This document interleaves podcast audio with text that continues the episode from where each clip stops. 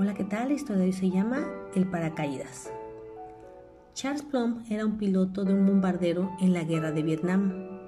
Después de muchas misiones de combate, su avión fue derribado por un misil. Charles se lanzó en paracaídas, fue capturado y pasó seis años en una prisión norvietnamita.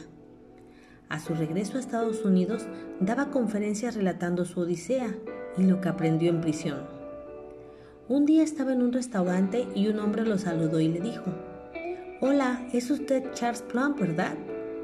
Usted era piloto en Vietnam y lo derribaron. ¿Y usted cómo sabe eso? le preguntó Charles. Porque yo empacaba su paracaídas. Parece que funcionó bien, ¿verdad? Charles casi se ahogó de la sorpresa y con mucha gratitud le respondió, Claro que funcionó, compañero. Si no hubiera funcionado, hoy no estaría yo aquí.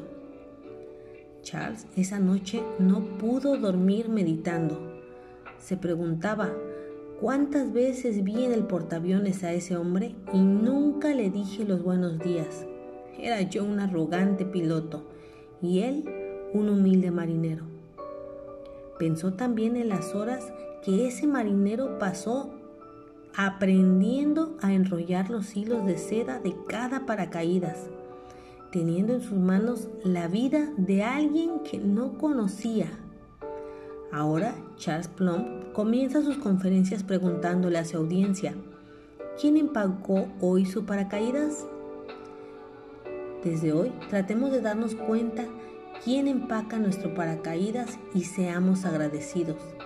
Saludemos, demos las gracias, felicitemos a todos aquellos que con su trabajo o servicio podemos nosotros salir adelante. Nunca olvidemos de las personas que nos salvan en el momento oportuno. Y para eso también hay un pasaje. Dice, siempre humildes y amables, pacientes, tolerantes unos con otros en amor. Efesios 4:2. Esa es la historia del día de hoy. Que Jehová, Jesús y su Espíritu Santo te bendiga.